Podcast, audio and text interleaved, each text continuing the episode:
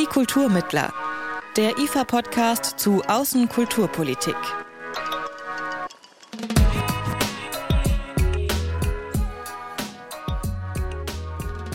Welcome to a new episode of Die Kulturmittler, the IFA podcast on foreign cultural policy. My name is Amira El Al, and I'm very glad you're joining us.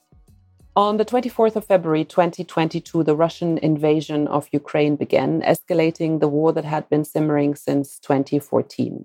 On this occasion, we want to dedicate the upcoming six episodes to Ukraine, not only to focus on the ongoing war, but also on the developments in the fields of arts and culture and the Ukrainian civil society. In this first special episode, I talked to Volodymyr Yermolenko. In April last year, he was already a guest here on the podcast. And back then, the Ukrainian author and philosopher talked about Ukrainian society and what role culture plays in well being in times of war. In this episode, we'll look back at the past year together. Welcome back to the Kulturmittler, Mr. Yermolenko. Thank you very much. Thank you for having me. It is a pleasure. Mr. Yermolenko, last year you described on this podcast the conflicts that Ukrainian culture has to endure. And you said that on the one hand, there is an immense amount of suffering and destruction of art and living culture.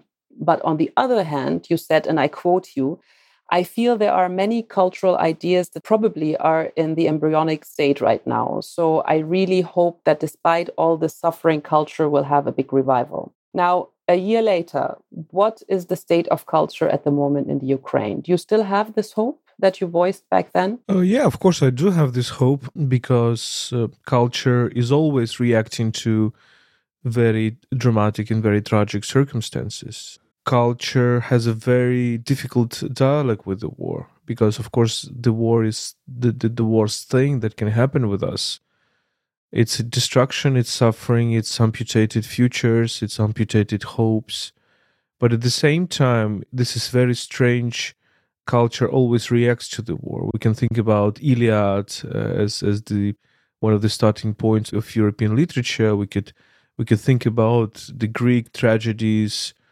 Uh, we can think about the Baroque time, the time of revival of drama in Europe, etc., etc. And um, the Ukrainian culture has a, you know, we had a very difficult history, which is also full of, of suffering and, and often full of silence.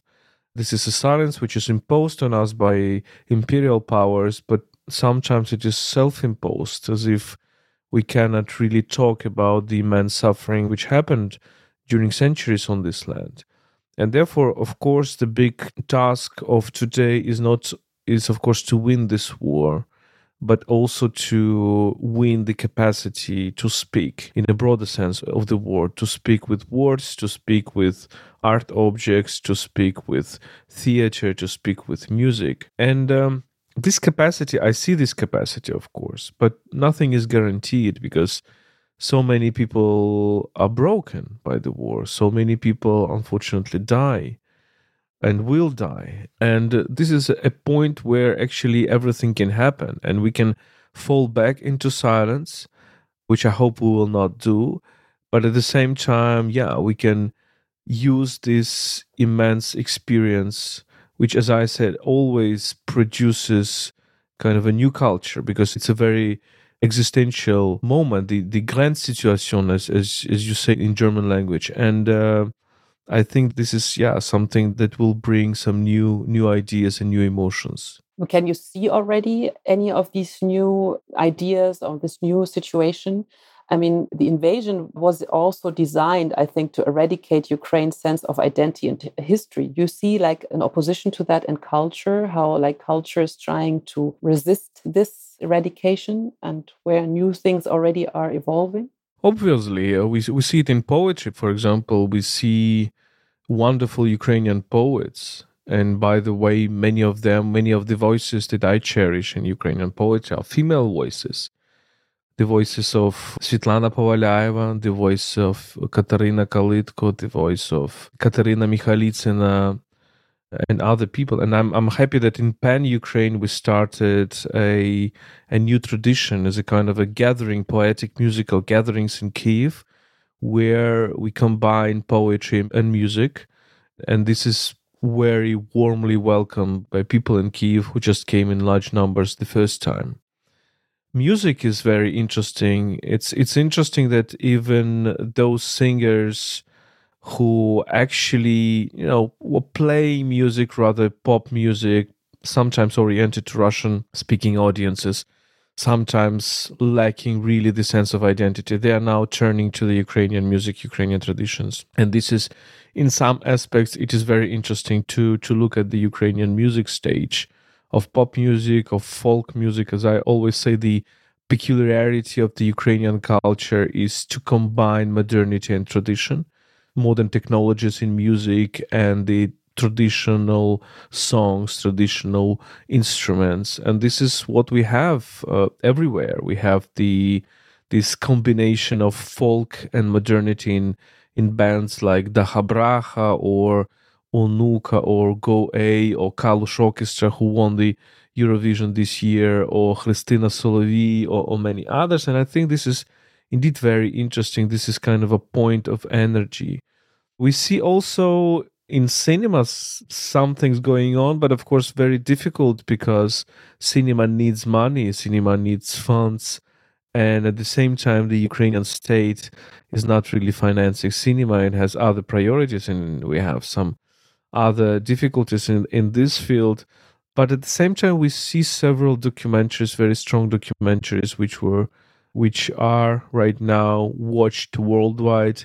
The documentary of about mariupol from uh, mstislav chernov a documentary of my friend nadia parfan about the the life in kiev during the during the the very difficult times in February and March, and uh, the works of such directors as Irina Tsilik and others. So the culture is actually developing. We also have a very interesting moment in the visual culture, in the visual arts, in paintings. And for example, in in Kiev, there are galleries, not not very big galleries, but which uh, show the paintings of Ukrainian painters who react to this war people like Matvey Vaisberg or people like Vitaly Kravets or other painters. And um, I think this is very important. We see that the demand for this creation is actually increasing. But still, according to the UNHCR, there are approximately 8 million Ukrainian refugees in Europe. And of course, many of them are also, uh, you know, from the fields of art. How has the flight of so many people affected Ukrainian culture, do you think? Well, obviously, this is very dramatic thing. The, demography is something that influences everything, and uh, I think we kind of underestimated this this demographic element when we think about societies uh, in the past decades. And the war just highlights this. If you lose 8 million people out of 38 or 40 million, that means you, you lose the quarter of the population almost a quarter. And these people are primarily women with children. So it means that many children, according to some estimates, about one half of school children in Ukraine have emigrated or have left their places. I can judge from the school of my elder daughter, who had about 35 pupils in the class before the big war, and now it's about 15. So obviously this is very dramatic because the country from which women and children flee away this country is really worried about its future about about the young people. And of course the longer the war continues the lesser incentives there is to come back. I still see many people coming back of course. Kiev is not you cannot compare Kiev today and Kiev in, in March 2022. It's now full of life, it's full of people, it's full of cars, it's full of events. The same with Kharkiv. Uh, I, I travel to Kharkiv very often. This is the second largest city, and it's just completely different realities what you have seen in June, in May, in June, and what you see now. But at the same time, of course you feel this gap you feel this void you feel that there are lesser number of people and this is something we of course we need to work with because i know that many of these people want to come back but time is playing against us. And about culture, of course, many of these talented people are, are actually from cultural fields. They are artists, there are musicians, there are translators, there are writers. For them, it is maybe easier to find the opportunities in, in Europe, in, in America, in some other countries, because there are, thanks to support of our partners, there are scholarships, there are possibilities. But it is important that when they are abroad they kind of continue to to talk about ukraine to to talk about ukrainian culture and maybe for many of them this will also be a learning time a bildungszeit a time of learning and uh, of enriching their own capacities. But also there are as you said earlier they are kind of putting a spotlight also on ukrainian culture that maybe wasn't there before you know like you said it's a point of energy and where like worldwide now people are more aware of ukrainian culture. So this also they're transporting this abroad but at the same time i think many ukrainians working in the fields of arts as you also just said have come back in the last month taking up again their jobs as dancers playwrights painters and, and so forth because they feel they have to be in their in a home country kind of as a you know as a powerful act of resistance i assume. Is this an act of defiance or is it a tool for survival for people in the arts when they come back let me add to your point is that many people from the arts field are on the front line and some of my friends are there the Ukrainian writers, Yarina Chernohuz, uh, a female, very talented female writer, is on the very hot spot of the front line. Writers Artem Chekh, Artem Chapeye, Artem Polezhaka, you know, all of them are Artems, are also on, on the front line. There are cinema makers like Akhtem Seytablayev or Oleg Sentsov who are on the front line. Unfortunately, there are people who died, very talented people who who were killed recently. And these are also people of culture. These are video makers there are dancers these are musicians. These are fantastic people without whom ukrainian culture will be much more impoverished. So we should also keep that in mind as for, as for people who come back i think for many ukrainians actually being abroad during the war is actually a very difficult experience psychological experience because you are I've not been abroad for a long time. I've just went several times on invitations to talk in, in Germany, in France, in Austria, in Slovakia. But even these short trips were very difficult psychologically because you leave with all your minds, with all your heart, with all your emotions. You stay in Ukraine. You stay in Ukraine. You read Ukrainian news. If there are, when there is missile attack, you are you're very nervous about your relatives, about your cities, about uh, etc. So actually, psychologically, it's very difficult, and therefore, I'm not surprised that people want to come back as soon as there is an occasion to come back and actually, well, in Ukraine, on the one hand, there is no uh, 100% safe city because everything is reached by the Russian missile. But at the same time, living in Kiev is more or less okay even living in Kharkiv, although it is 40 kilometers from the Russian border, became much better. Living in Lviv or some other cities in central in, and western Ukraine is okay.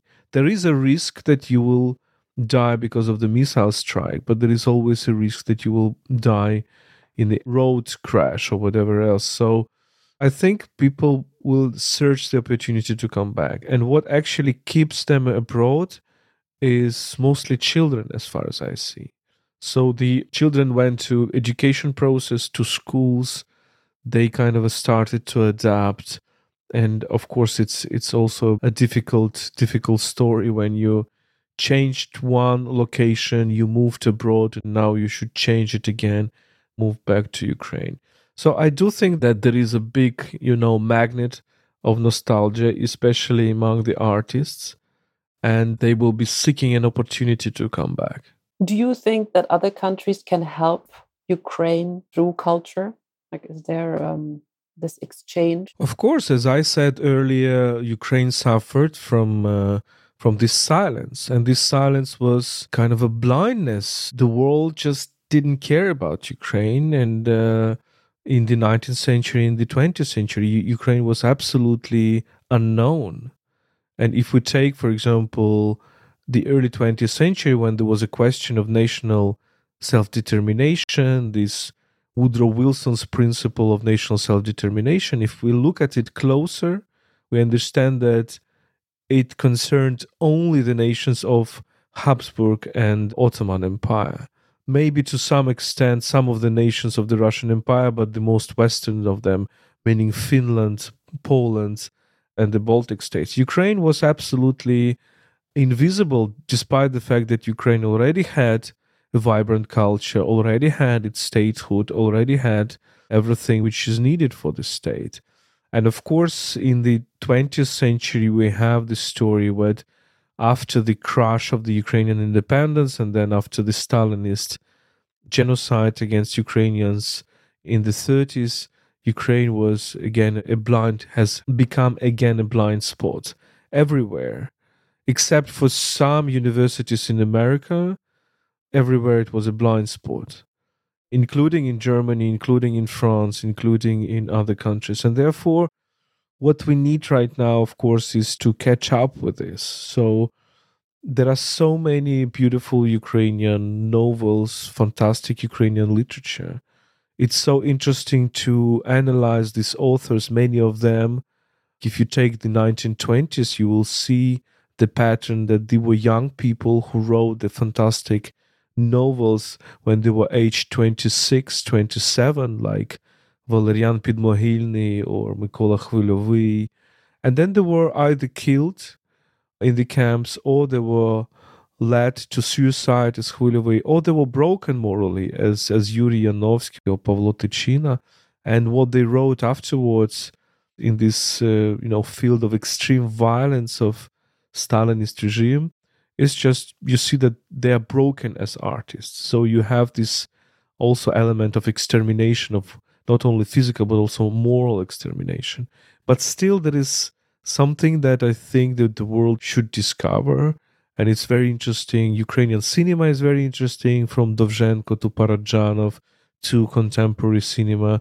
As I said, Ukrainian music is extremely interesting, not only the classical music, but also the modern, the popular music, because it combines tradition and modernity in a very interesting way.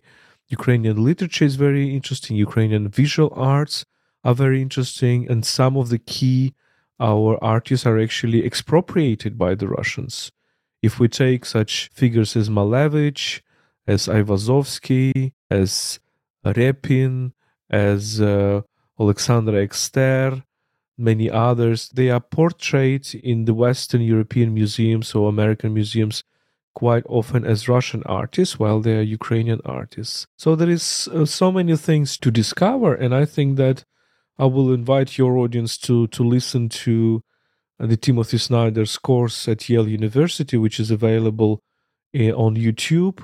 Uh, it's about 20 lectures on making of modern Ukraine to understand how interesting Ukrainian history is.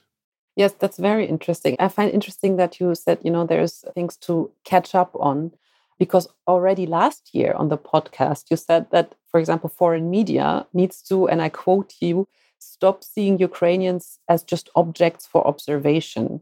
Instead of asking what Ukrainians feel, they said uh, journalists should be asking what Ukrainians think to uh, give Ukrainians a real voice and to be seen as agents who have something to say. So this kind of goes into what you just said that the outside world didn't really know about enough about Ukraine has the situation changed? Is there today, a year into the war, more intellectual equality, or is the Ukrainian civil society still viewed as naive and only an object of observation from your point of view? The situation is changing. We should not forget that this is not the year of the war, but this is already in the ninth year of the war.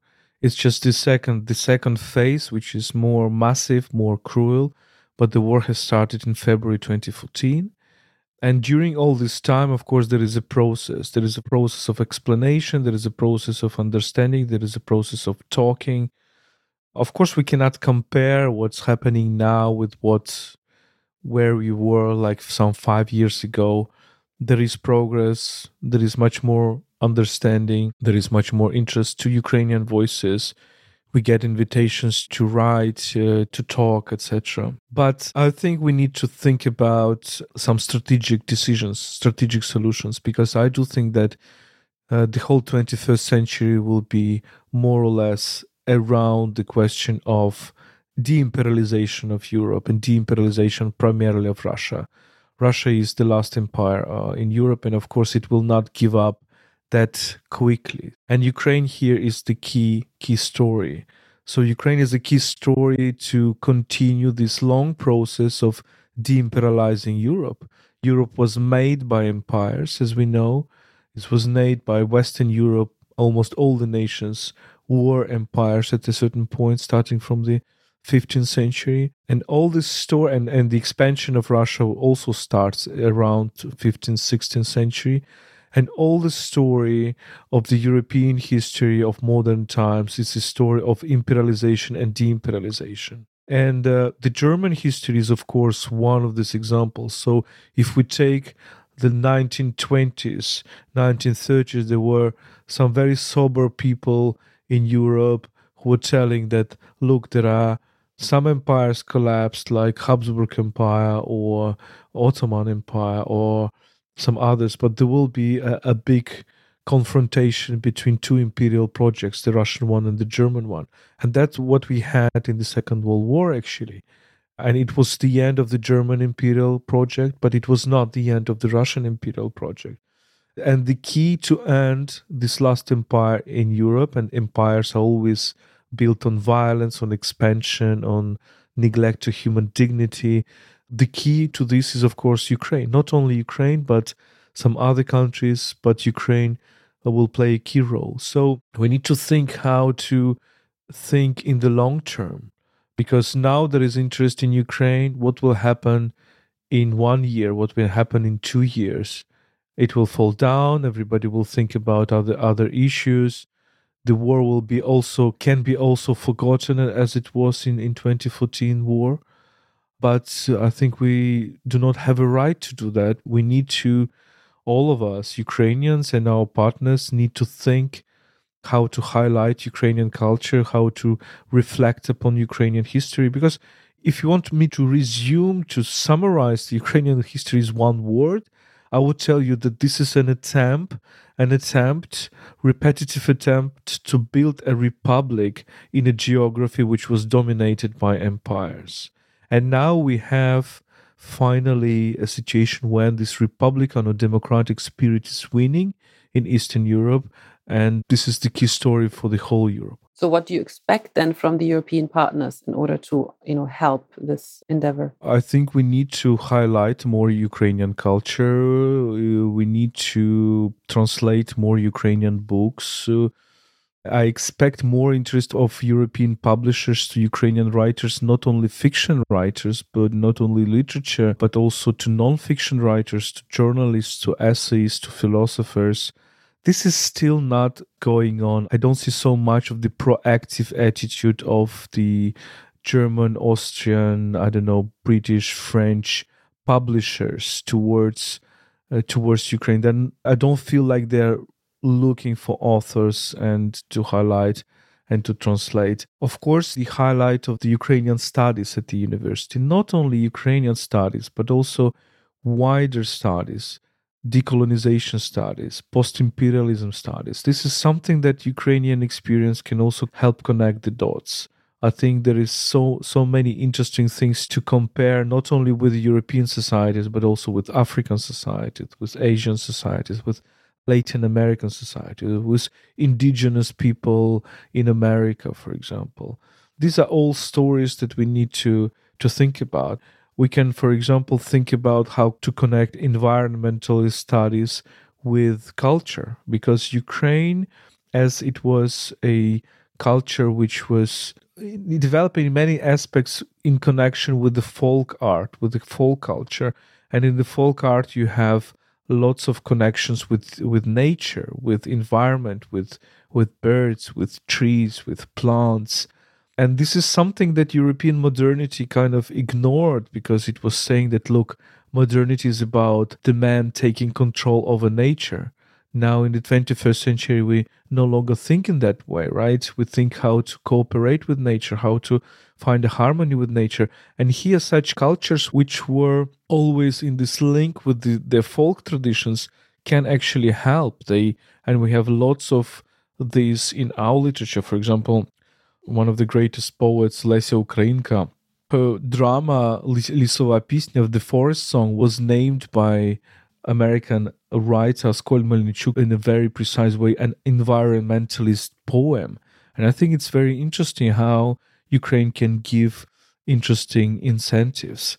And uh, one, the last thing, of course, we should not allow the Russian culture to kind of uh, repress the Ukrainian culture. We have, uh, unfortunately, situations like what I've heard from the festival in Wiesbaden when Ukrainians protested against the participation of the Russian singer who actually supported Putinist regime, uh, supported the war 2014. And uh, the end of the story, as far as I follow, maybe I'm wrong, but is that the festival will go on with Russian singer without Ukrainian orchestras and uh, Ukrainian musicians. I'm not sure this is the right thing to do right now in the current circumstances. Hmm. I, I, found very interesting what you said about uh, if we stay with Russia and what you said about the de-imperialization of, of Russia.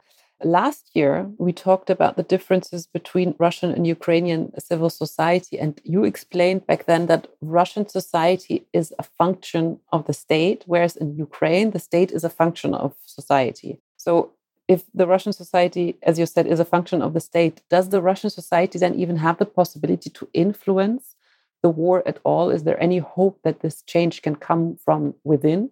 I don't know. That is a very difficult question. I think that I'm not an expert on Russia. I'm judging Russia from the Ukrainian point of view.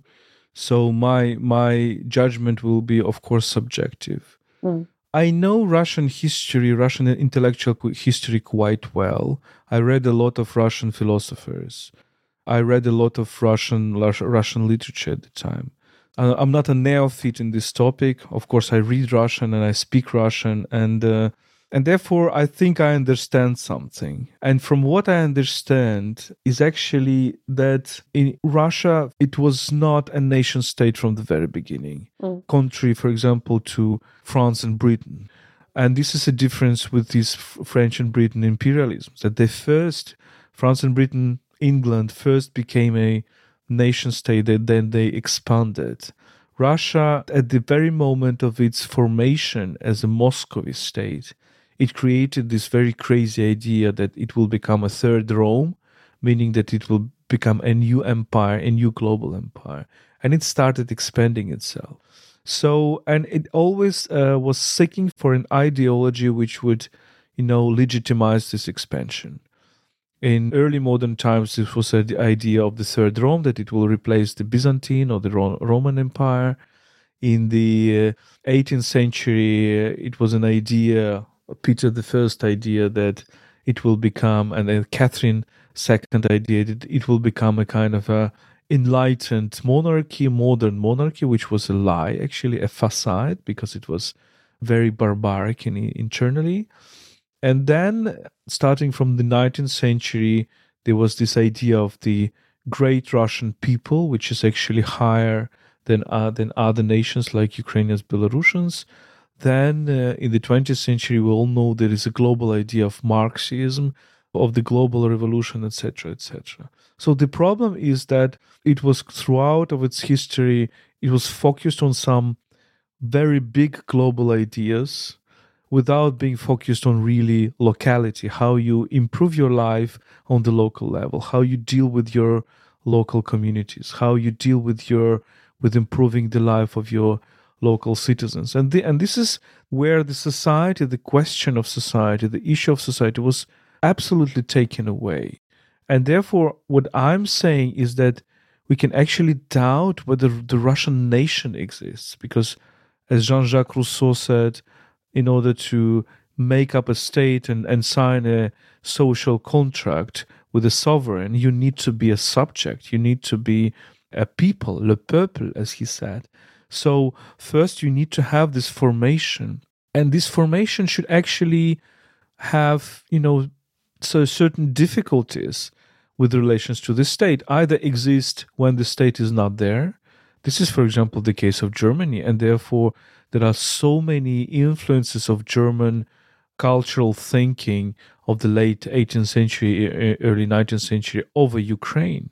And this is a very interesting topic how the Herder philosophy was influencing Ukrainian national development, how this idea of collecting songs, of this ethnographic work, of this going through people from village to village to collect the, the stories of the people, which was very popular in Ukraine in the 19th century, but it actually came from Germany. And why it came from Germany? Because Germany, Germany at a certain moment did not have a state. It needed to develop some other forms of this cultural integration. I think this is something that that Russian uh, Russian uh, Russia lacked mm. for all these times.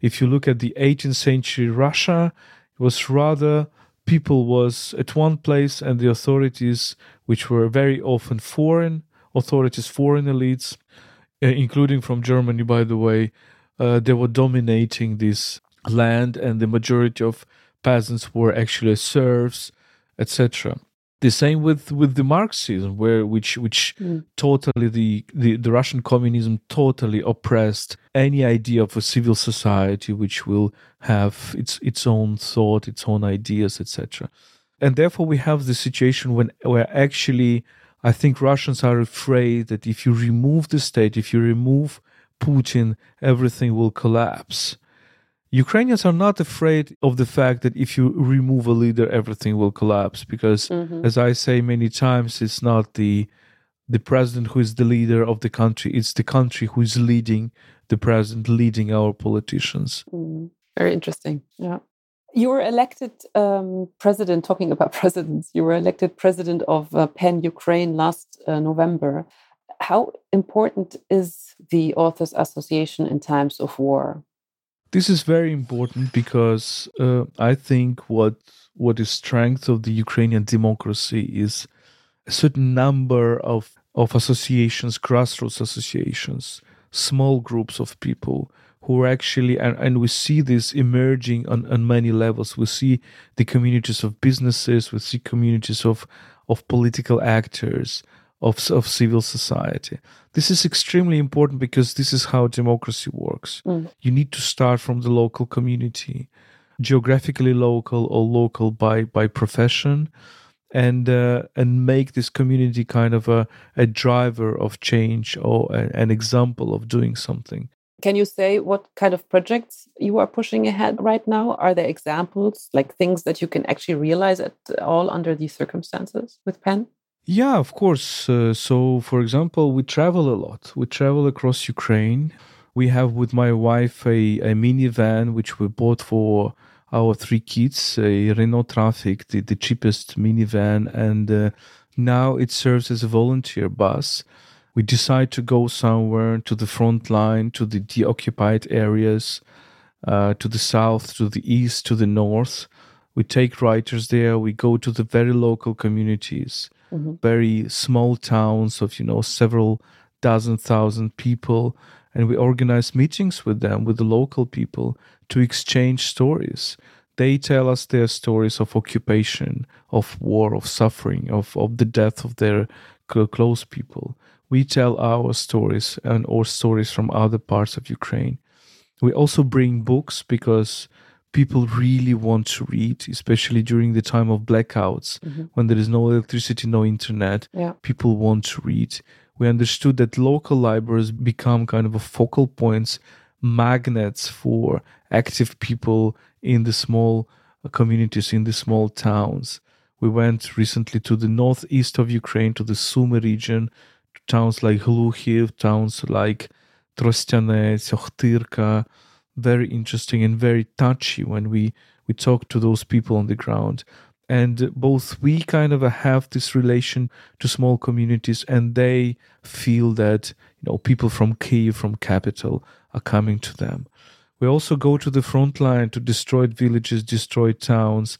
We bring books there. We bring humanitarian aid we bring cars from the front line for the front line for our soldiers to evacuate the wounded so this is how cultural institution also turns into kind of a volunteer hub. Mm. Of course, we collect donations from all over the world, and uh, and we are extremely grateful for this. We we go to dangerous places like Kherson. We went there in late December, and for all your audience, I want to say that we published a documentary about our trip to Kherson. Mm-hmm. Also, there will be a documentary about our trip to the eastern Ukraine. They're very touchy, moving, humane films, very short, actually, up to 10 minutes, 10, 15 minutes. You can find them on our YouTube Ukraine World. And you, you, you see this reality. You see the reality of the destroyed villages, but also people who continue li- to live there and to continue to, to have their optimism we have lots of of course intellectual intellectual life. We organize lectures we organize poetry meetings we organize musical meetings. We are also a human rights organization. Therefore we highlight the topics which are actually related to human rights to destruction of the cultural heritage and recently with PEN America. This is their report uh, was published about the destruction of the ukrainian cultural facilities. Very interesting, very important, important report. We support our members because some of the writers are still in the under Russian occupation in the south or in the east. So we try to support them, try to support the families of those writers who were killed, like the uh, the family of Volodymyr Vakulenko from uh, from the eastern Ukraine, who was killed, kidnapped, and killed by by the Russian soldiers just for the fact that he was a, a Ukrainian writer. Mm. Of course, we do a lot of work for international audiences because there is a need to explain what is happening, and therefore, there are people who are coming, um, the big famous Western intellectuals or writers, and we bring them to these places of uh, of the war. And recently, by the way, talking about Germany, we've met with the, the president of PEN Berlin. Mm-hmm. He went also to the eastern Ukraine, so we traveled together. He brought some humanitarian aid, and we we spent a very interesting time in talking and exchanging. There are many many other things as well, of course. The scholarships, the, the prizes, very important that we try to highlight certain aspects of culture through prizes. For example, we have a prize of Shevelov Prize for the best Ukrainian essayist book, its annual prize. We have Georgy Gongadze Prize for the best Ukrainian journalist of the year. Georgy Gongadze was a journalist who was killed by the Kuchma regime in early 2000s. We have a prize for, for best translator of the Ukrainian literature abroad, the Drahoman Prize. So there are other prizes as well. There's lots going on so you you mentioned that how you know you with PEN you go to the people and you travel the, the country and you go to all parts. So that means you are quite close to the people. Has the war changed your relationship to other people? Do you approach people different now than you maybe did before the war broke out? My feeling is that the war brings extreme equality and it's a real equality. It's not self it's not imposed equality. It's not that equality of the communist regime. It's equality that you feel. So you no longer feel any kind of hierarchy like okay i'm coming from kiev i'm a kiev writer mm. i'm coming to your small town and you will listen to me. No that's that's not what we're doing. We come from kiev sometimes bring famous writers, Ukrainian or international, and we come to these places primarily to listen. Mm. That's an incredible experience when we recently went to Okhtyrka, which is a town in Sumy Oblast, which actually stopped the Russian offense there and in, in some ways saved some other big cities. And uh, we talked to people and um, in the library, by, by the way, encircled with books. And it was kind of a big collective time of collective empathy. People cried, people smiled, people laughed, mm. but cried mostly because there are, there was so many dramatic stories, and we talked for three hours, and mm. for many many hours, and more and more people were coming.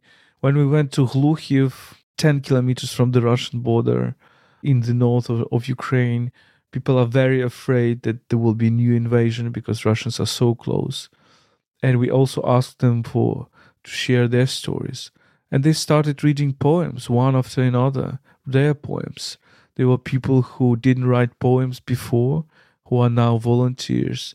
They were reading their poems. You know, sometimes you're skeptical about these local people who are writing poems. Well, they're of course not not professional poets, not professional writers, but there was so so much energy there, and there were good poems. That these poems were good. There were not some graphomanics, mm. graphomanics stuff. When we went to a village, Kamyanka, which is totally destroyed village in the eastern Ukraine, and there are 200 houses. All of them are destroyed, and there are still about 10 people who are living in this village, and the places around the houses are mined with these small anti-infantry mines, plastic mines, which you don't see in the grass. So you really have a danger that you will lose your leg when you step in.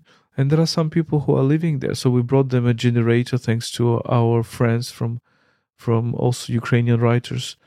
And it's it's it's an immense feeling that they do not feel abandoned. That mm. that there is somebody who comes to them and who brings this something and and helps them in the way because of course people who are you know imagine you're in destroyed village. There was 1000 people who are living here. Now there is 10 and nobody comes to you. And you don't have water you don't have electricity yeah. you don't have heating. You you you drink the rainwater or you drink the water that you make from snow. People need this attention yeah absolutely so maybe one last question is like when you talk about these things and like all these things you experienced, how did you personally experience the last year? Is there anything that stands out in your memory where you say this was like, I don't know, this kind of epitomizes the year for me? It's difficult to pick up one image. I think that we've got a, a very strong belief in human beings in the Ukrainian society, in its capacity to mobilize and to withstand the aggression. And we we all feel like very intimate connection with the with the community with the country. And i think this is something that really in in in the western world we, we need to rethink because there was too much suspicion about this idea of patriotism uh, after the second world war course this idea of patriotism was linked to kind of a nationalism or whatever else but there is something mm. something other in this patriotism that it is just a feeling of, of, of a certain community, that you are not alone, that you're part of some other people which will understand you without a word. As I am a philosopher, I'm also you know teaching political philosophy to my students and i realized that if you if you take classics of political philosophy like montesquieu like voltaire all those people who actually formed the the discourse of democracy, mm. you will find out that one of the key values for them was the love for your country. So uh, it, it's it's not things that are contradictory, like the idea of human rights and the idea of love for your country. And this is something that we understand now much better than before. That on the one hand, we will not we cannot live without our country without our community without our nation. On the on the other hand the nation cannot live without us without each of mm. us. So we perceive our community our people as a kind of a infant as a baby that you need to take care about. And i was telling you about this our talks in Okhtyrka. we were impressed to see very young girl. She has probably 15 years old or 16 years old of course, her parents, you know, uh, took her abroad during the start of the war, mm-hmm. and she spent some time in uh, in in a foreign country. And she was telling us how she was mis- missing Ukraine, how she was missing her town, how she was missing her Okhtyrka, and she was crying, and she was telling this story, and she said, "I never thought that I can love a country like I love a human being." Like a person. Mm. And I think this is this is summarizes yeah. it. It says everything. Thank you so much, Mr. Yermolenko, uh, for the thank you for the interview. Thank you for taking the time to talk with us. And I'm very glad um, that the internet connection to Kiev didn't break up uh, and we were able to speak for that long. Please stay safe and uh, take care of yourself. That brings us to the end of this special episode on the Ukraine. If you enjoyed it, please feel free to recommend the podcast to others. The next episode will be published next week, where I'll be talking with political scientist Susann Worschech. To make sure you don't miss this and all upcoming episodes, you can subscribe to the podcast. You can do that wherever there are good podcasts to be found, for example, on Spotify, Apple Podcast, or Deezer. If you have any comments or questions, please feel free to email us at podcast at ifa.de. And for more information on our organization, IFA Institute for Auslandsbeziehungen, visit ifa.de. With that, I say goodbye. My name is Amira El Ahl. Thank you for listening, and I hope you join us for the next episode. Die Kulturmittler, der IFA-Podcast zu Außenkulturpolitik.